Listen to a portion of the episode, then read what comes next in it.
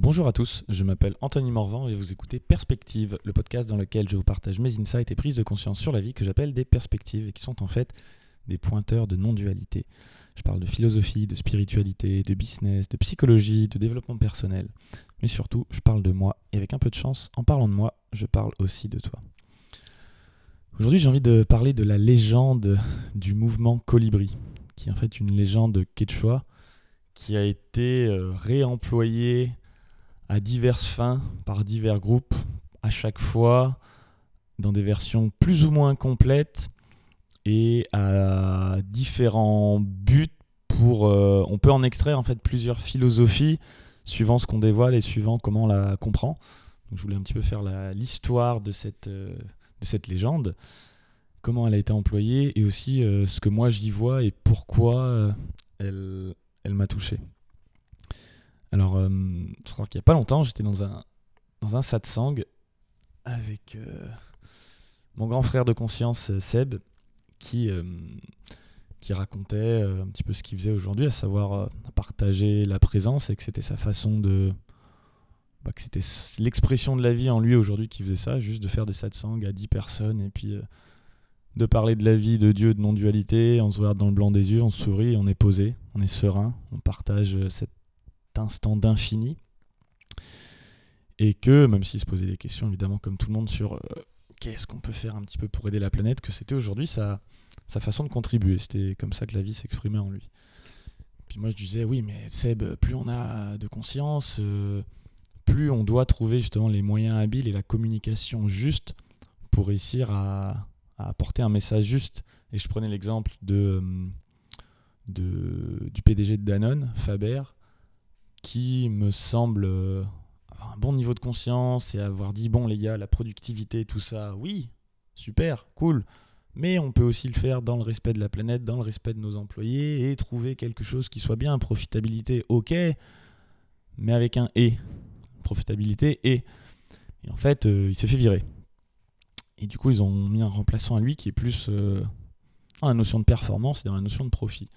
Alors moi, je me disais, bah, c'est quand même dommage parce que ce gars, s'il avait un tel niveau de conscience, en fait, il a pas réussi à le faire passer. Et résultat, au lieu de pouvoir apporter ne serait-ce qu'un tout petit peu à Danone, peut-être dans son changement d'organisation, bah, il se fait virer et puis il est remplacé par quelqu'un, euh, pas envie de dire qui est son opposé, mais quelqu'un qui est peut-être plus dans, dans le centre de gravité en termes de spirale dynamique de, euh, de, de l'organisation Danone aujourd'hui pour ceux qui ne connaissent pas la spirale dynamique, cherchez euh, les huit niveaux de conscience de la spirale dynamique dans ce podcast pour avoir une première euh, introduction à tout ça.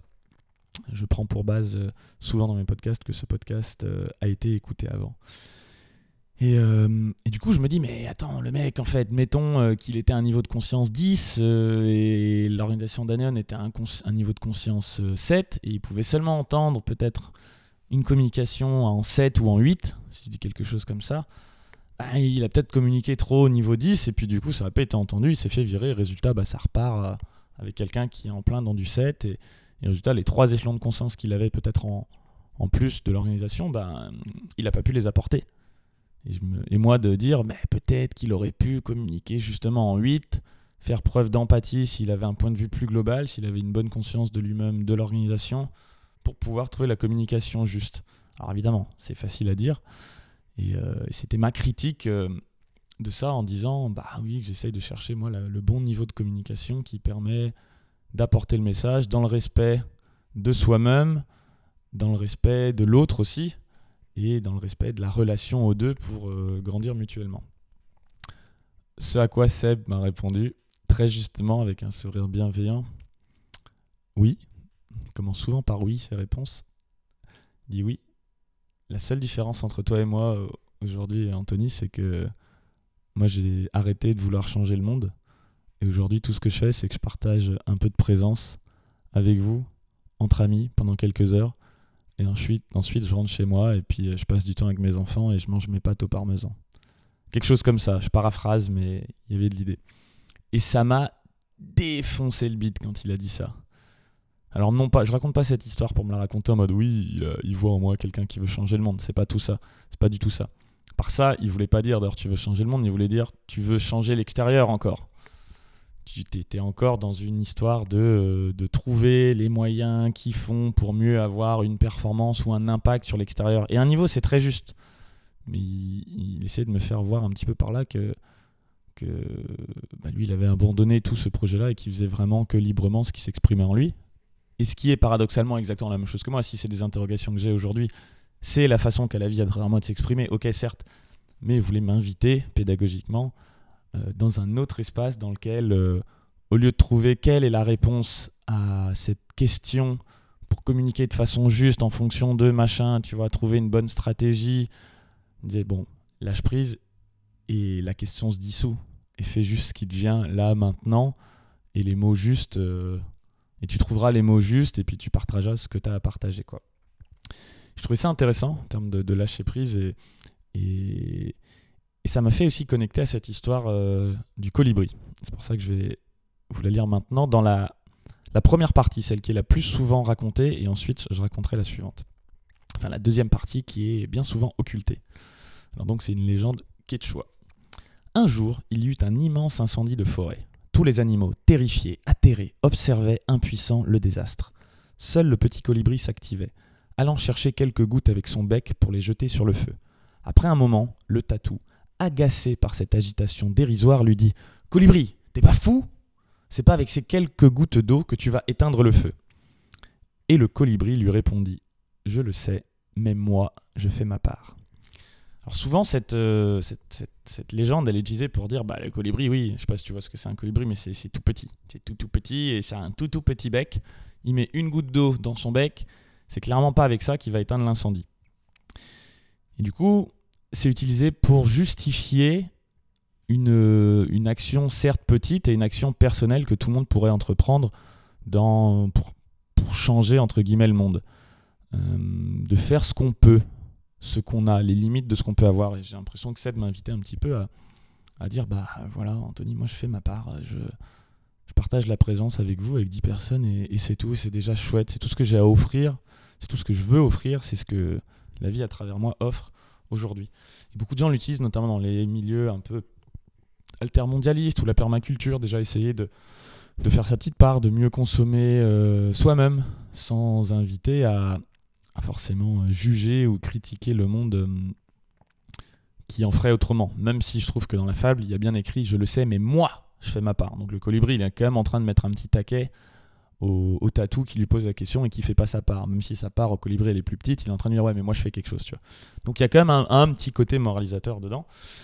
Euh, et ce qui est intéressant, c'est que ça me fait aussi connecter à cette citation que j'aime tant de Coluche, où il dit euh, dire qu'il suffirait que les gens n'achètent pas pour que ça ne se vende plus.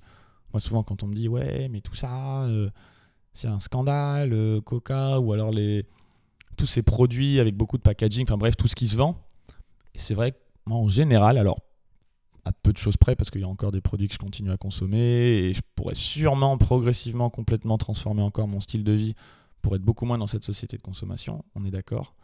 Euh, enfin, je suis d'accord avec moi, en tout cas, je me rends compte qu'il y a encore beaucoup de chemin à faire, mais que j'en suis pas prêt. Là où j'en suis aujourd'hui, bah, c'est aussi ce que j'ai à offrir.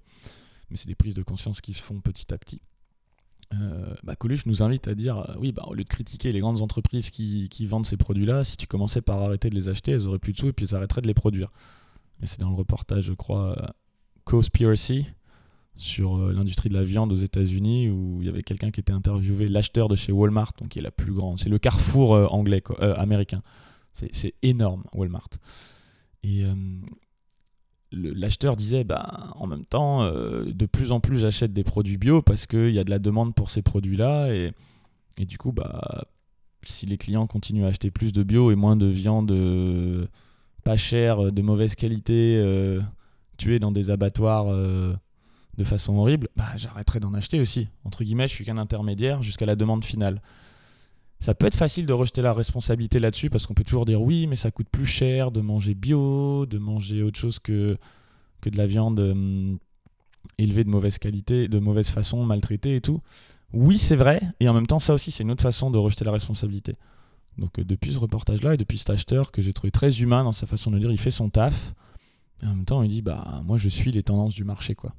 Donc, il y a quelque chose où je suis complètement aligné avec cette notion de justement faire sa part de colibri et que, et qu'au fur et à mesure, si tout le monde le fait, et ben même les intermédiaires, eux, arrêtent de, fournir ce dont on ne veut pas. Alors ça, c'est sans prendre en compte évidemment l'impact du marketing qui permet de modifier notre vision du monde, de nous mettre des croyances dans la tête et de nous forcer à acheter euh, des produits euh, dont on n'a pas besoin. C'est évidemment euh, quelque chose qui existe et dont on peut prendre conscience, dont on peut devenir justement conscient. Même quand on en est conscient, on est quand même impacté par ces choses-là. C'est ça qui est puissant. C'est très très dur de s'en libérer, de sortir de cette transe complètement. Hier encore, je me baladais dans Paris et je voyais un bâtiment en rénovation, je me souviens plus lequel, mais pas trop loin de la Samaritaine. Il y avait une grande pub pour Tiffany Co. Et on voyait euh, Jay-Z euh, avec Beyoncé, et Beyoncé qui avait un énorme collier avec un, une énorme pierre précieuse jaune, je sais même pas quel, quel, quel type de pierre c'était, mais il y avait juste écrit About Love, avec une petite étoile et une inscription qui disait en français euh, Il s'agit de l'amour, ou autour de l'amour, ou quelque chose comme ça. Et en gros, le message marketing quand même qui était renvoyé, c'était euh, si t'aimes ta femme autant que Jay-Z aime Beyoncé, t'as intérêt à lui acheter une grosse pierre avec un gros collier chez Tiffany Co. Je sais pas le prix du bordel, mais on peut dire au moins 5000 balles, quoi. En vrai, j'en sais rien, mais. J'étais là, hein, quand même inconsciemment. C'est le message implicite qui est renvoyé, même si derrière c'est une très belle affiche, la pierre est très belle, c'était, il y avait un côté de moi qui disait waouh, belle affiche, c'était beau, mais je me dis waouh, quand même. Le message qui est renvoyé, c'est t'as intérêt à lâcher des thunes chez nous pour prouver à ta femme que tu l'aimes, euh, parce que tu peux pas juste lui dire je t'aime et te balader. Euh, avec elle ou, lui écrire une lettre ou faire une activité euh, qui n'a pas qui ne coûte pas cher ou même te lancer dans la permaculture. Non non non. La façon d'aimer ta femme, c'est d'acheter chez Tiffany. Je me disais ouais, c'est chaud quand même. Et même si à un certain niveau on en est conscient, ben ça nous impacte quand même. Donc je suis bien conscient de tout ça. Et en même temps, je trouve que cette fable, elle, est intéressante de ce point de vue-là, de nous inviter comme disait Coluche, bah, peut-être arrêter de consommer euh, et arrêter de cautionner ou de cotiser à ce système qu'on peut parfois euh, euh, bah, regretter. Quoi. Ce qui est intéressant, c'est que j'ai vu sur le blog Contrepoint quelqu'un qui disait oui, mais tout ça, c'est très moralisant de la part de, des gens qui utilisent cette fable, mais en fait, ce qu'ils oublient, c'est qu'à la fin, il y a un sens que déjà, les hommes, c'est des hommes qui ont allumé le feu de forêt, et qu'ensuite euh, il y a le sanglier, lui, qui arrive et puis qui défonce, euh, qui défonce les jambes des, des, pyromanes et leur réservoir d'essence, et du coup, euh, bah lui, il a plus d'impact. Et qu'en fait, le colibri, il est mignon à faire son petit truc qui sert à rien, mais faut, y, faut y aller au conflit, il faut y aller directement et s'engager encore plus dans l'histoire pour changer les choses. Et je vais du coup te raconter la fin de cette histoire. Le tatou poursuivi. Colibri, sais-tu que plusieurs centaines d'hommes armés de lance-flammes sont en train d'allumer des feux partout à travers ce qu'il reste de forêt? Ils ont aussi empoisonné l'eau que tu tiens dans ton bec. Mais le colibri qui volait vers les flammes était déjà bien loin. Soudain, un sanglier entreprit de changer les hommes, de charger les hommes. De ses défenses, il perçait les réservoirs d'essence et les jambes des pyromanes. Le tatou, découvrant la scène, effrayé, interpella le sanglier. Mais tu es fou Tu discrédites les efforts du colibri. À mettre les humains en colère, tu risques ta vie et celle de tous les animaux de la forêt. Ce à quoi le sanglier répondit Réveille-toi, Tatou, je fais le nécessaire. Je trouve euh, la fable intéressante et compréhensible à tellement de niveaux que j'espère que je ne vais pas trop partir dans tous les sens dans ce podcast et essayer de garder le point précis que j'avais euh, en tête au début. Donc là, on voit que bah, le tatou, en fait, euh, il sait pas comment se positionner. Il dit au colibri, bon, ça sert à rien ce que tu fais. Et après, il voit le sanglier qui, lui, fait quelque chose de clairement plus impactant. Et il voit aussi en quoi ça pourrait avoir des impacts négatifs, ce que, ce que ferait le, le sanglier. Et euh, il va même dire, oui, tu discrédites les efforts du colibri, alors qu'il vient de dire avant que les efforts du colibri servent à rien. Donc le tatou, c'est un peu le mec qui fait rien, qui pose des questions, qui essaye de comprendre, mais qui euh, est un peu sidéré et euh, réfute toute tentative de faire quoi que ce soit.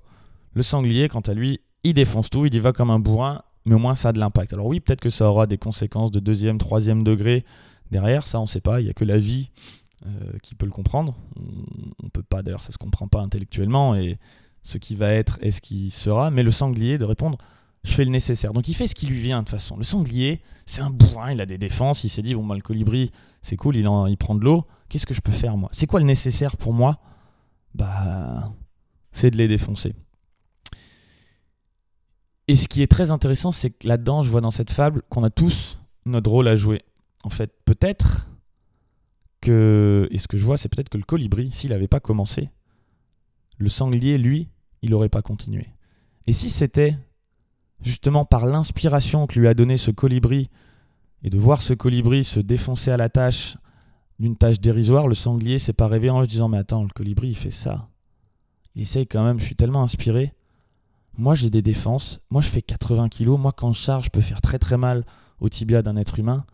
Allez, boum, j'y vais. Donc en fait, il y a une interconnexion avec des efforts qui peuvent nous sembler complètement non nécessaires, enfin, inutiles, mais en fait, derrière, ça va déclencher une inspiration sur quelqu'un d'autre qui va lui faire les bonnes choses. Et c'est un peu ça qui m'est venu euh, quand j'entendais Seb qui me dit Bah oui, bah mon. C'est comme si Seb faisait sa part de colibri à ce moment-là, en partageant la présence, et que moi j'étais peut-être en train de raisonner soit un peu comme le tatou, à poser des questions Mais attends, ce que tu fais, est-ce qu'il n'y aurait pas moyen de faire mieux? Ou alors, et peut-être qu'un jour ça va donner euh, un sanglier où je vais avoir une bonne idée. Ou en même temps, que le sanglier ce serait une euh, Greta Thunberg qui, qui arrive et qui s'expose et puis qui qui prend cher et qui physiquement euh, s'engage beaucoup plus. En tout cas, moi, ce que j'y vois, c'est l'interconnexion de tout, le niveau global où de toute façon on ne sait pas, peut-être en effet que tout ce qu'ils ont fait ne servira à rien. Il y a un côté aussi où c'est les hommes qui sont perçus comme étant les, les, lanceurs de flammes, donc qui, créent le, problème, alors que dans la fable, bah, c'est les animaux qui sauvent tout le monde et qui sont perçus comme les gentils et les êtres humains les, méchants. Ce qui est juste à un certain niveau. C'est sûr que les animaux en général vivent plus en écologie avec la forêt, mais dans cette histoire, on est tous les colibris, on est tous les, sangliers, on est tous le tatou, on est tous les êtres humains, on est tous la forêt d'ailleurs aussi. Et qu'en fait, ce qui est juste, c'est de cheminer à, la vitesse à laquelle on chemine et de faire ce qui nous vient dans le bon niveau de conscience et en fonction des capacités qu'on a aussi dans l'instant présent. Si on est un sanglier, bah ouais, peut-être qu'en fait la bonne chose à faire, c'est de défoncer tout avec nos défenses. Si on est un colibri, la bonne chose à faire, c'est peut-être juste de prendre quelques gouttes et de les mettre sans forcément, en arrêtant de réfléchir trop aux impacts que ça peut avoir et à la stratégie que ça va donner. Parce que le colibri, il l'a pas fait pour inspirer. Le, hum, le tatou, il n'a pas posé ces questions en espérant que ça allait créer une, euh, quelque chose chez les autres. Et c'est un peu, si ça part de la bonne intention, et eh ben lâcher prise sur le résultat et se dire comme quelque part c'est un peu la foi que ce qu'on fait, ça va être juste à un certain niveau et remettre le reste euh, dans les mains de Dieu, dans les mains du destin, dans les mains de, de ce qui est. Et à ce niveau-là, je ne parle pas du tout juste d'écologie, de sauver la planète c'est inclus. Mais c'est avec tout. Toutes les questions qu'on peut avoir quand on s'éveille un peu, peut-être au niveau du cœur, et qu'on voit la souffrance chez les autres, chez les autres, chez soi, dans le monde, c'est de se dire mais qu'est-ce qu'on peut faire? Et en fait de faire ce qui nous vient, une espèce d'élan, et en fonction de nos capacités, toutes relatives, euh, d'être humain. Parce qu'on vit dans un monde quand même de de relativité. On a, on a notre forme. La forme, c'est pas forcément la dualité. À un certain niveau, ça l'est. Mais oui, la forme qu'on prend, c'est un certain corps avec des capacités euh, physiques, des capacités intellectuelles, des capacités de communication. Et qu'en fait, si on se connecte à la bonne intention et à l'intention d'unité et d'essayer justement de, de vivre en harmonie avec euh, le tout, et eh ben de peut-être simplement faire le nécessaire et de faire euh, notre part. Mais notre part, pas juste de colibri, notre part de colibri ou de sanglier, la part de notre forme, notre forme, notre forme physique, intellectuelle, de notre forme de capacité de communication. La forme comme étant, entre guillemets, l'opposé de la non-dualité. Les multiples formes qui composent la non-dualité. Et de chacun se poser dans cette intention de faire notre part en fonction de qui on est de comment la vie s'exprime, en arrêtant un peu de, de trop réfléchir, comme je le fais bien souvent trop, euh, à euh, comment le faire mieux. Et à un niveau, c'est très juste évidemment de se poser les bonnes questions, parce que le comment est super important, mais comme le disait Nietzsche, euh, si on a un pourquoi assez fort, le comment, on peut supporter n'importe quel comment. Et là, peut-être plus que le pourquoi, parce qu'un pourquoi, c'est encore. Euh, enfin, si un niveau, c'est juste aussi. Mais là, ce serait plus. Si ça part du bon endroit, le comment, il, va se trouver tout seul. Et le comment, c'est juste euh, le nécessaire qu'on est capable de faire. Notre part. Merci d'avoir écouté ce podcast en entier. Si le sujet vous a plu, je vous invite à partager cet épisode et à m'encourager en me laissant 5 étoiles et un témoignage sur iTunes Podcast. Pour tous ceux qui laissent un témoignage, vous pouvez me contacter sur Instagram à Anthony-du-bas Morvan et euh, je vous offrirai le chapitre 1 de mon futur livre à sortir. Je vous souhaite une belle journée et de faire votre belle part de colibri ou de sanglier.